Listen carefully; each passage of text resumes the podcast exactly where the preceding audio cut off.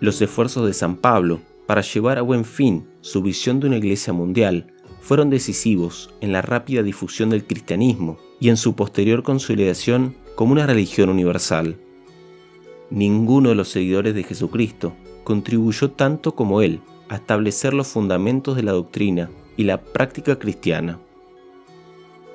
Hoy la Iglesia recuerda su increíble conversión, que sin duda es de destacar.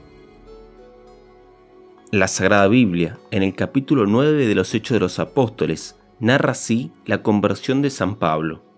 Saulo, respirando amenazas de muerte contra los discípulos del Señor, se presentó al sumo sacerdote y le pidió cartas de recomendación para las sinagogas de los judíos de Damasco, para que si encontraba alguno de los seguidores de Cristo, los pudiera llevar presos y encadenados a Jerusalén. Y sucedió que yendo de camino, cuando estaba cerca de Damasco, de repente le rodeó una luz venida del cielo. Cayó en tierra y oyó una voz que le decía, Saulo, Saulo, ¿por qué me persigues?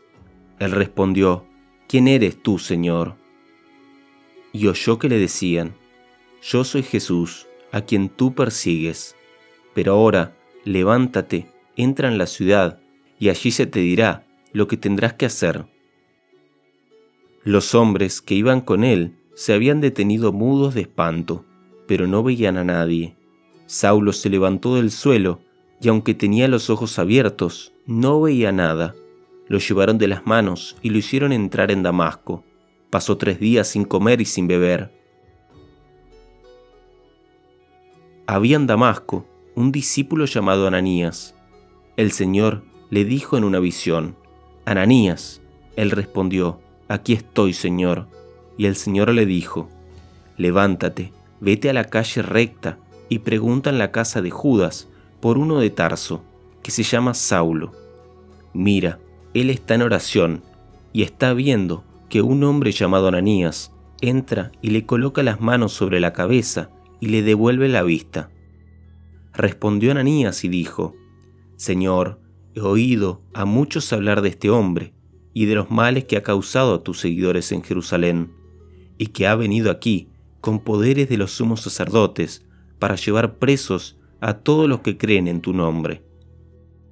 El Señor le respondió, Vete, pues a éste lo he elegido como un instrumento para que lleve mi nombre ante los que no conocen la verdadera religión, y ante los gobernantes y ante los hijos de Israel. Yo le mostraré todo lo que tendrá que padecer por mi nombre.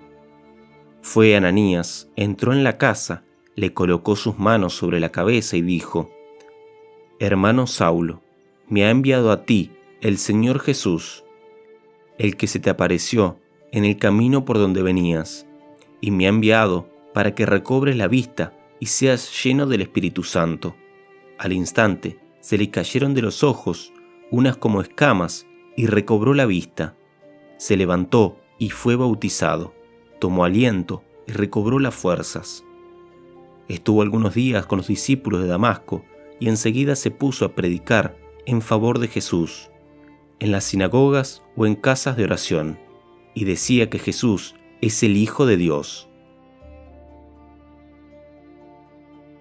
Todos los que lo escuchaban quedaban admirados y decían, ¿no es este el que en Jerusalén perseguía tan violentamente a los que invocaban el nombre de Jesús, y no lo habían enviado los sumos sacerdotes con cartas de recomendación para que se llevara presos y encadenados a los que siguen esa religión. Pero Saulo seguía predicando y demostraba a muchos que Jesús es el Mesías, el Salvador del mundo.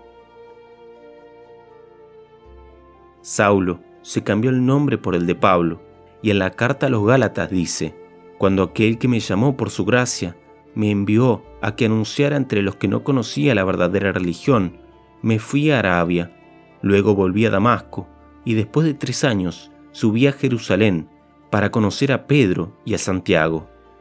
Las iglesias de Judea no me conocían, pero decían, el que antes nos seguía, ahora anuncia la buena noticia de la fe, que antes quería destruir y glorificaban a Dios a causa de mí.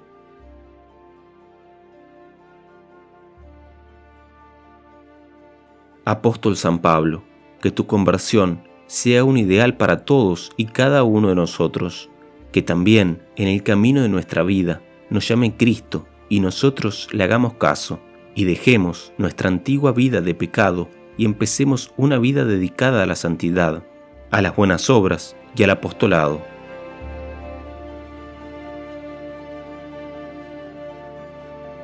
Si lo que busco es agradar a la gente, no seré siervo de Cristo.